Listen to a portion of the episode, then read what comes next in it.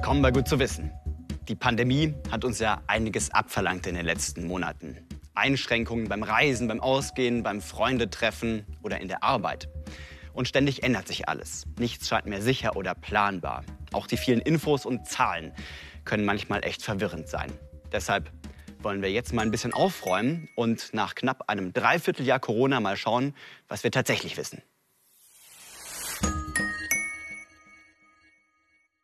Eine der brennendsten Fragen war von Anfang an, wie gefährlich ist eine Infektion mit dem SARS-CoV-2-Virus? Die ersten Zahlen aus China haben sich bei einer Sterblichkeitsrate von etwa 3,4 Prozent bewegt. Das Robert-Koch-Institut sprach von um die 3 Prozent. Das heißt also, drei von 100 Erkrankten sterben. Vor ein paar Wochen hat ein Wissenschaftler von der Universität im amerikanischen Stanford für Aufsehen gesorgt weil er plötzlich nur noch auf 0,23 Prozent kam, also zehnmal weniger. Wie kann das denn sein? Der springende Punkt liegt darin, dass die Sterblichkeitsrate auf verschiedene Arten erhoben werden kann. Es gibt einmal die Infektionssterblichkeit und einmal die Fallsterblichkeit. Die Fallsterblichkeit sagt, wie hoch der Anteil der Verstorbenen an allen bekannten, bestätigten Infektionen ist. So rechnet auch das RKI. Die Infektionssterblichkeit dagegen zählt den Anteil der Verstorbenen gemessen an allen Infektionen, also auch an den nicht bestätigten. Dazu wird die Zahl der Infizierten mit mathematischen Modellen hochgerechnet, um die Dunkelziffer der unentdeckten Fälle mit zu berücksichtigen. Und darauf beziehen sich auch die Stanford-Daten. Das heißt also, wenn das die Zahl aller Verstorbenen ist und das sind die bestätigten Fälle, dann ist dieses Verhältnis natürlich ein anderes als das Verhältnis von Verstorbenen zu allen Fällen inklusive Dunkelziffer. Deshalb erscheinen die Daten aus Stanford kleiner. Sie beziehen sich auf viel mehr Menschen. Die WHO geht im Moment von einer Infektionssterblichkeit von 0,6 Prozent aus. Was aber bedeuten diese Zahlen denn jetzt? Oft kommt ja dann der Vergleich mit der saisonalen Grippe. Die hat eine Sterblichkeitsrate zehnmal geringer als Covid-19, sagt zumindest eine US-Studie. Grippe 0,05 Prozent, und Covid-19 0,6 Prozent. Wer sich mit SARS-CoV-2 ansteckt, hat meistens Fieber, trockenen Husten und Gliederschmerzen, wie bei einem grippalen Infekt. Aber das Virus greift nicht nur die Atemwege an, sondern kann auch Blutgefäße und das Nervensystem schädigen. Inzwischen weiß man, Covid-19 ist keine harmlose Infektion, sondern kann schwerwiegende Komplikationen mit sich bringen. Das sagen Ärzte und ihre Patienten.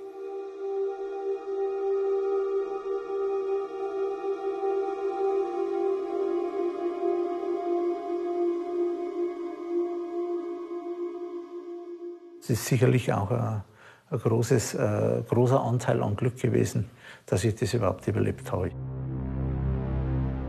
Die Patienten, die zu uns kommen, sind häufig noch schwer gekennzeichnet, haben Lähmungserscheinungen, haben maximale Leistungseinschränkungen, haben psychosomatische Probleme und gelten in der Statistik vermeintlich als Genesene, sind sie aber in keinerlei Weise. Also diese Patienten sind sicherlich nicht gesund und arbeitsfähig.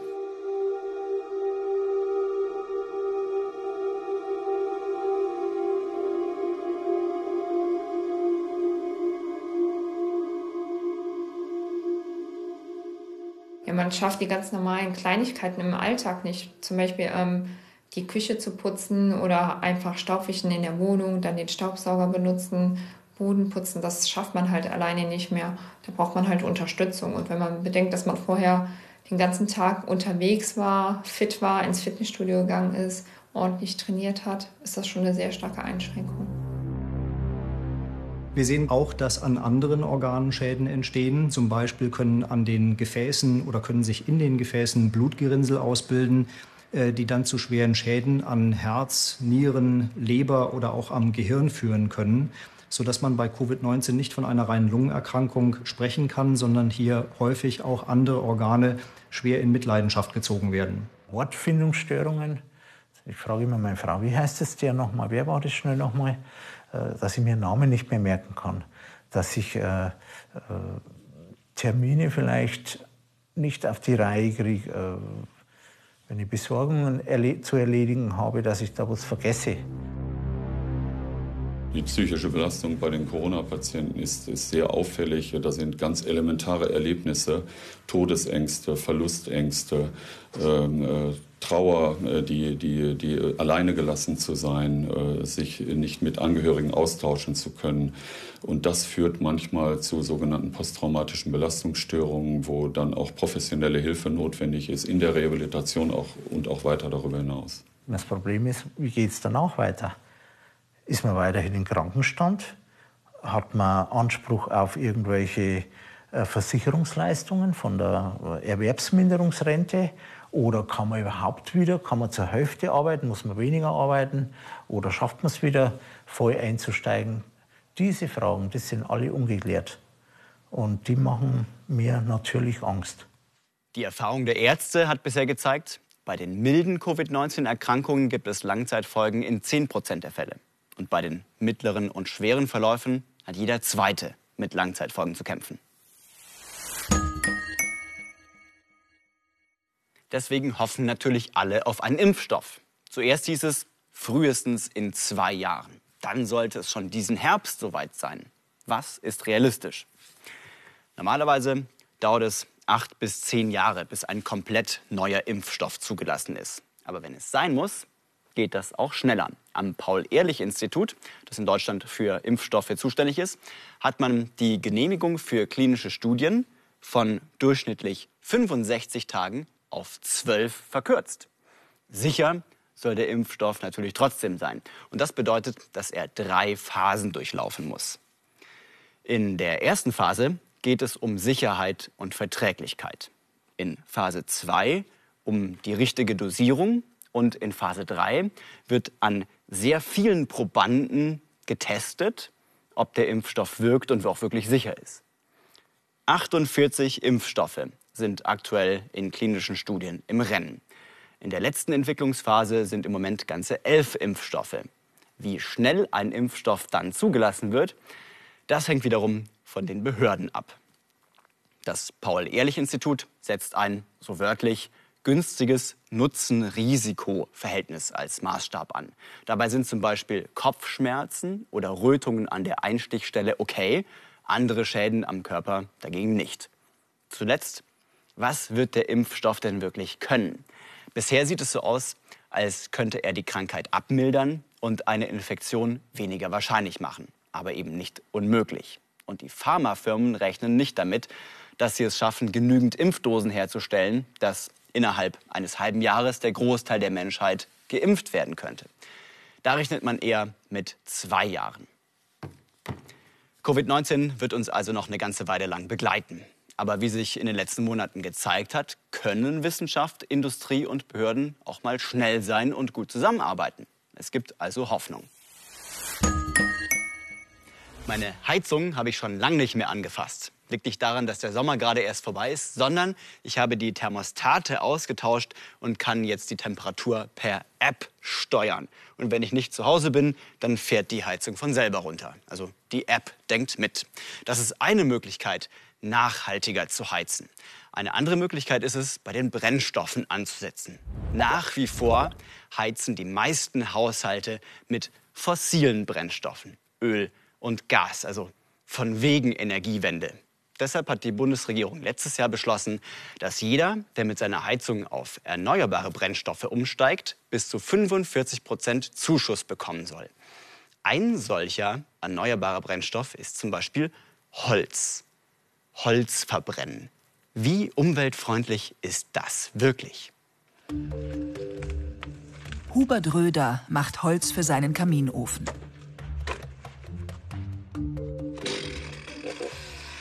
Röder ist Professor für nachhaltige Betriebswirtschaft und nachwachsende Rohstoffe an der TU München-Weinstefan. Heizen mit Holz findet er ideal, um die Reste aus dem Wald zu nutzen und dabei das Klima zu schützen. Das ist eine prima Energiequelle. Einmal klimaneutral, weil das CO2, das da gebunden ist, das wächst ja jetzt gerade in diesem Moment wieder rein in diesen Wald. Und damit ist es neutral. Zusätzlich substituieren wir damit fossile Ressourcen. Also besser kann ich mir das nicht vorstellen. Röder lebt auf dem Land. Hier heizen immer noch viele mit Öl. In Bayern über ein Drittel aller Haushalte. Dabei fallen im Wald eine Menge Holzreste an, die verheizt werden können. Das ist definitiv der richtige Weg. Und damit kommen wir weg von diesen Ölheizungen, die mit Abstand die schlechteste Ökobilanz von allen Brennstoffen haben. Heizen mit Öl verursacht bis zu 400 Gramm klimaschädliches CO2 pro Kilowattstunde erzeugter Wärme. Holz nur ein Zehntel davon. Dennoch kann Heizen mit Holz der Umwelt schaden, etwa durch Feinstaub. Am TU-Campus Straubing wollen Hubert Röder und Hans Hartmann den Schadstoffausstoß verringern. Aus ihrer Sicht ist Holz als Brennstoff für die Energiewende unverzichtbar. Denn Holz hat eine wichtige Eigenschaft, die andere Erneuerbare nicht haben.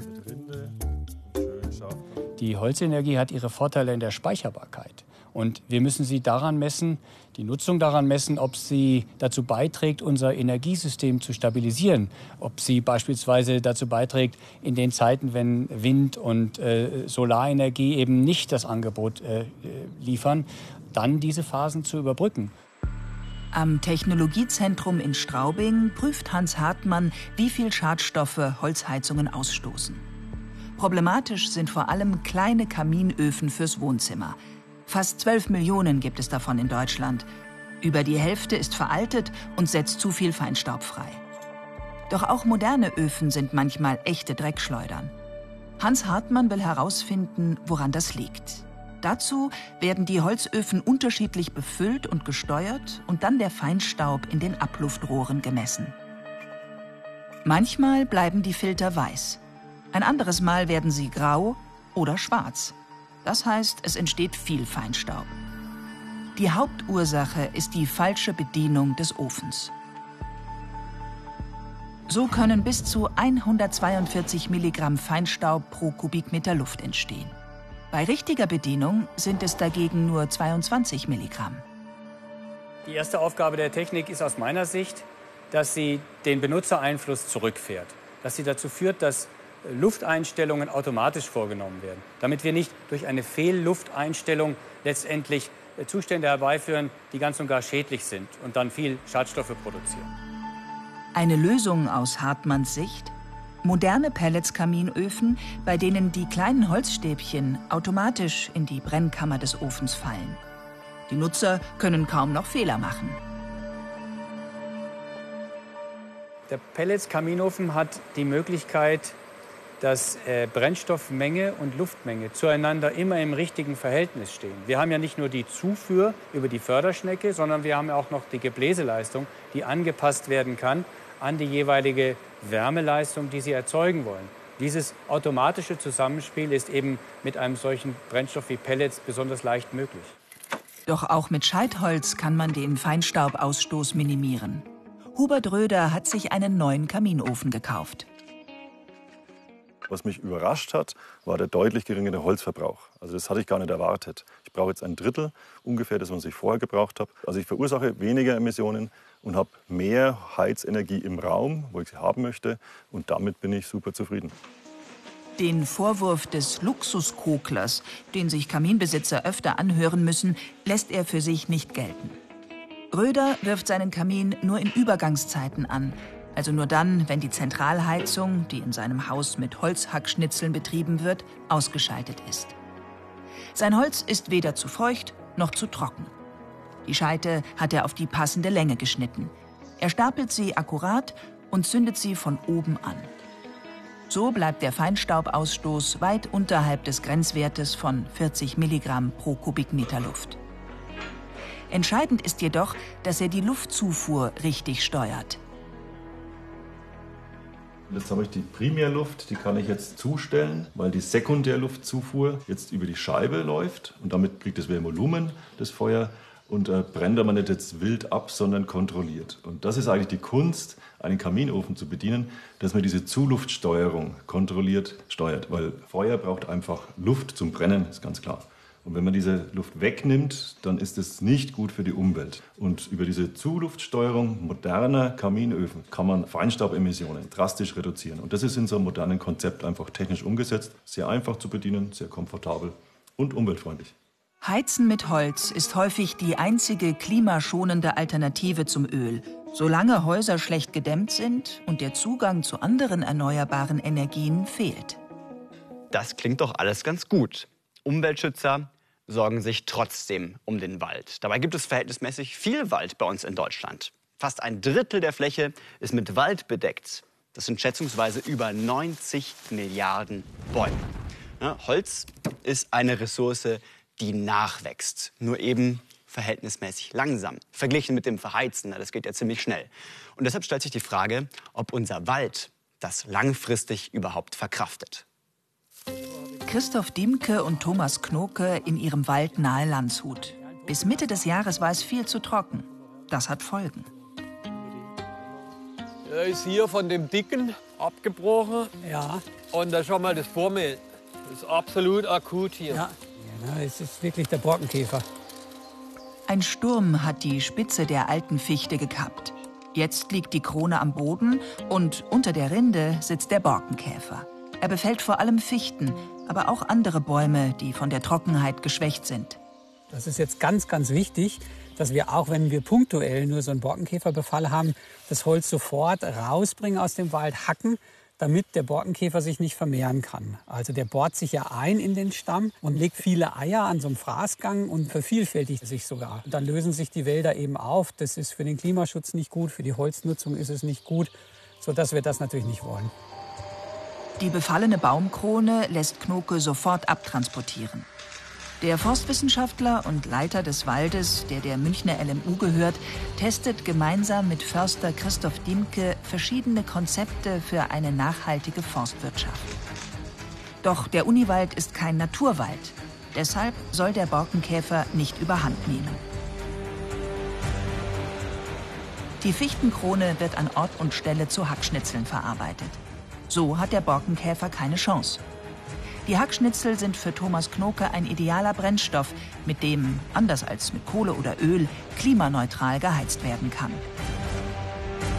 Das ist ein großer Vorteil, weil wir über die fossilen Brennstoffe ja einen Riesenspeicher, der vor 300 Millionen Jahren angesammelt wurde, auflösen und da wirklich die Atmosphäre belasten. Wohingegen, wenn wir Biomasse verwenden, dann haben wir gewisserweise etwas grüneren Kohlenstoff, der kurz zuvor eben erst gebunden wurde. Und damit ist der Belastungseffekt natürlich bei weitem nicht so groß. Fürs Klima noch besser wäre es aber, das Holz zu verbauen und so den Kohlenstoff langfristig zu binden. Doch im Moment müssen mehr Bäume gefällt werden, als Bauholz gebraucht wird. Wie in diesem Teil des Uniwaldes, in dem noch viele alte Fichten stehen.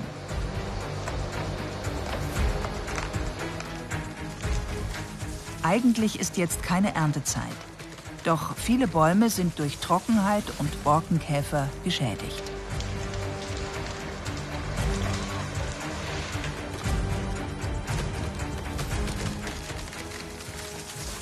Schade ist immer, wenn wir fällen müssen. Ja. Aber die Bäume sind alt, sie haben ein hiebsreifes Alter, die Verjüngung ist da. Von daher ist waldbaulich zunächst kein Schaden, aber es ist natürlich ein wirtschaftlicher Schade weil die Holzpreise momentan nicht so berauschend sind. Der Umbau zum widerstandsfähigeren Mischwald ist in vollem Gange. Doch auch im klimafesteren Wald der Zukunft werden weiterhin Bäume gefällt und es wird weiterhin Restholz anfallen, das zum Teil verbrannt werden kann. Man kann jetzt natürlich argumentieren, dass dadurch Kohlenstoffdioxid freigesetzt wird und dass wir damit eine Belastung äh, des Klimas haben. Auf der anderen Seite setzen wir ja nur das im Baum gebundene Kohlendioxid wieder frei, was unmittelbar in der Zeit vorher eben gebunden wurde. Aus dem Großteil der Bäume entstehen langlebige Holzprodukte. Im Sägewerk Pfeiffer in Unterbernbach etwa landen nur etwa 20 Prozent Restholz in der Verbrennung. Zuerst die Rinde. Sie wird abgeschält und für die werkseigene Energieerzeugung genutzt. Beim Sägen entstehen weitere Reste, etwa Hackschnitzel für zentrale Holzheizungen. Auch das Sägemehl wird gesammelt und zu Holzpellets gepresst. Doch nicht überall ist die Bilanz so günstig. Im Durchschnitt summiert sich der Anteil eines Baumes, der letztlich verbrannt wird, auf insgesamt etwa 50 Prozent. Zurück im Uniwald. Christoph Diemke und Thomas Knoke suchen schwache Bäume aus, die später zu Brennholz verarbeitet werden. Sie weiter wachsen zu lassen, ist ihrer Meinung nach nicht klimafreundlich. Im Gegenteil. Wenn wir hier nicht nutzen würden, dann hätten wir noch viel mehr solche Bäume hier. Der Bestand ist dicht und wenn die Bäume wachsen, brauchen sie einfach mehr Platz. Und wir kriegen eben durch das Wachstum dann starke Absterbeprozesse. Das wird zersetzt, das Holz, und der Kohlenstoff geht in die Atmosphäre. Wenn wir jetzt aber solche Stämme entnehmen und thermisch verwerten für die Energieerzeugung, dann belastet das die Kohlenstoffbilanz nicht. Der Bestand ist 30 Jahre alt. Wir verfeuern also nur das CO2 wieder in der Atmosphäre rein, das in den 30 Jahren zuvor gebunden wurde. Doch ein gesunder Wald braucht auch tote Bäume. Im Uniwald liegt der Totholzanteil bei etwa 6 Prozent. Gerade mal deutscher Durchschnitt. Da könnten wir doch für wenig Geld was tun mal für die Biodiversität und den einfach als Biotopbaum stehen lassen, oder was oh, meinst bin du? Ich voll dabei. Ja. Vor allem, der ist bestimmt 150, 200 Jahre alt. Mhm. Den lassen wir einfach natürlich absterben. Mhm. Okay. Jetzt ist eh schon die Krone abgebrochen. Ja. Eine Ausnahme. Beim Umbau des Waldes zu einem klimaresistenteren Mischwald müssen noch viele Fichten abgeholzt werden. Mindestens noch 20 Jahre lang. Das liefert zwar ausreichend Holz zum Heizen, aber den Energiehunger allein kann der Wald niemals stillen. Er kann immer nur einen kleinen Beitrag zu dem Energiebedarf liefern. Aber man darf nicht müde werden, eben sparsamer, ressourcenschonender zu arbeiten, die Häuser besser zu isolieren, sodass eben der Energieholzbedarf eben auf die Dauer auch nicht mehr so hoch ist. Auch in Zukunft wird der Wald Brennholz liefern. Heizen mit Holz schadet zwar nicht dem Klima, doch den Klimawandel stoppen können wir nur, wenn wir insgesamt weniger Energie verbrauchen. So könnte der Paketdienst der Zukunft aussehen. Paket bestellt und zack, macht sich eine unbemannte Drohne auf den Weg zur Auslieferung für die ganz ungeduldigen Prime Realtime Sofortkunden. Aber Scherz beiseite, so eine Drohne könnte natürlich auch wirklich wichtige Botengänge erledigen, zum Beispiel Medizin ausliefern. Aber wie so oft steckt der Teufel im Detail und im Falle von Drohnen in ganz schön vielen Details. Ihr Name? Silencio, Version Gamma. Eine Drohne, die wie ein Helikopter senkrecht startet und landet und wie ein Flugzeug vorwärts fliegt. Check, connect the electronics battery and connect Yeti. Der Check vor dem Start wirkt gelassen. Doch in Wahrheit sind die Studentinnen und Studenten der TU München, die die Drohne gemeinsam gebaut haben, ziemlich aufgeregt, ob der Testflug gelingt. Allen voran Balazs Nodj, der Initiator ihres Projekts Horizon. Jetzt gehen wir die Checkliste durch und das machen wir jedes Mal von dem, äh, von dem Flugtest. Das ist sehr wichtig, damit wir nichts vergessen. Also wir sind auch unter Druck, wir vergessen Sachen und dafür sind die Checklisten immer gut und dann sind wir ready for Takeoff. Vier Rotoren in der Mitte für den Senkrechtflug, zwei an den Flügelspitzen für den Vorwärtsflug. Am Boden funktioniert's.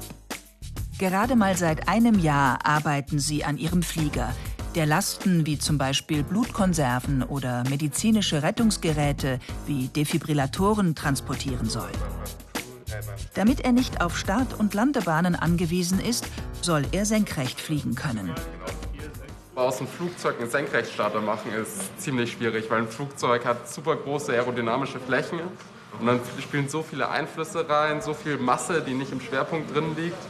Und das ist eigentlich der wirklich schwierige Teil, weil es ist kein Hubschrauber, es ist ein Flugzeug. Silencio Gamma ist schon die vierte Version. Die erste war aus ausgemusterten Bauteilen zusammengestückelt. Ihr Name? Frankenstein. Dann folgten Alpha, Beta und zuletzt Gamma. Der Frankenstein. Alle schnell gebaut nach dem Motto Build fast, fail early. Und Fails gab es einige.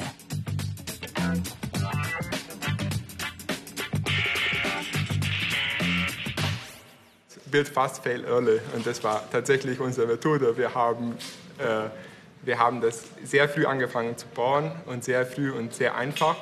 Und natürlich äh, ist es auch mit Abstürzen verbunden. Das ist halt in der Luftfahrt halt so. Auch Gamma ist noch nicht perfekt. Die zwei Kilo schwere Ladung, simuliert durch einen mit Gewichten gefüllten Schaumstoffblock, ein- und wieder auszupacken, ist noch sehr mühsam. Insgesamt wiegt die Drohne etwa 13 Kilo. Beim heutigen Testflug darf Gamma auf keinen Fall abstürzen. Das Team tariert die Drohne genau aus. Es geht um, wo genau der Schwerpunkt von dem ganzen Flieger ist. Und weil wir jetzt den Flieger genau auf den Schwerpunkt gelagert haben, wenn wir so Störgrößen haben sozusagen, der stabilisiert sich zurück auf den Punkt. Nur wenn die Tarierung genau stimmt, funktioniert der Übergang vom Steig in den Vorwärtsflug. Der Testflug soll gleich zeigen, ob das klappt. Aber nur auf so einem Feld rumfliegen, damit ist es ja noch nicht getan. Denn die Drohne soll eines Tages ja in der echten Welt unterwegs sein, mit allen Unwägbarkeiten, die dort so lauern. Bevor sie also offiziell zugelassen werden kann, muss sich die Drohne erst mal beweisen. Den Sicherheitscheck am Boden hat sie erfolgreich absolviert. Jetzt muss die Drohne zeigen, was sie in der Luft kann. Immerhin, der Start ist geglückt. Natürlich sind wir stolz drauf. Wir müssen aber auch immer darauf, äh, müssen uns vorbereiten, dass immer kann was schief gehen. Und wenn jetzt was schief geht, dann müssen wir morgen trotzdem fliegen. Und das mit dieser Einstellung müssen wir reingehen. Noch ist Gamma im Helikoptermodus. Höchste Konzentration beim Piloten und der Crew an den Überwachungsmonitoren. Mithilfe der vier mittleren Rotoren steigt die Drohne auf etwa 30 Metern Flughöhe umschalten auf die Rotoren an den Flügelspitzen. Es funktioniert. Jetzt ist die Drohne im Cruise-Modus, dem energiesparenden Vorwärtsflug. So schafft sie 70 Kilometer pro Stunde. Genug, um zum Beispiel Blutproben über weite Strecken zu transportieren. Doch die Sicherheitsauflagen für solche Drohnenflüge sind hoch. Das Problem ist immer mit der Zulassung. Also technisch ist alles gerade möglich. Zum Beispiel gibt es Möglichkeiten wie von der Software her, dass, eine, dass wenn zwei Drohnen aufeinandertreffen würden, dass es von der Software eben keine Kollision geben wird, dass es dann vermieden wird. Oder durch Fallschirme, da gibt es ganz viele Möglichkeiten, die Sicherheit zu erhöhen. Der Rückflug beginnt. Wieder müssen die Rotoren umschalten. Vom Cruise-Modus in den Senkrechtflug. Und wieder gelingt es. Technisch funktioniert Silencio Gamma also. In Zukunft solche Transportdrohnen für medizinisches Material einzusetzen, halten professionelle Rettungsflieger wie etwa die deutsche Luftrettung für sinnvoll, wenn die Auflagen eingehalten werden. Die Drohne des Horizon-Teams ist noch nicht ganz so weit.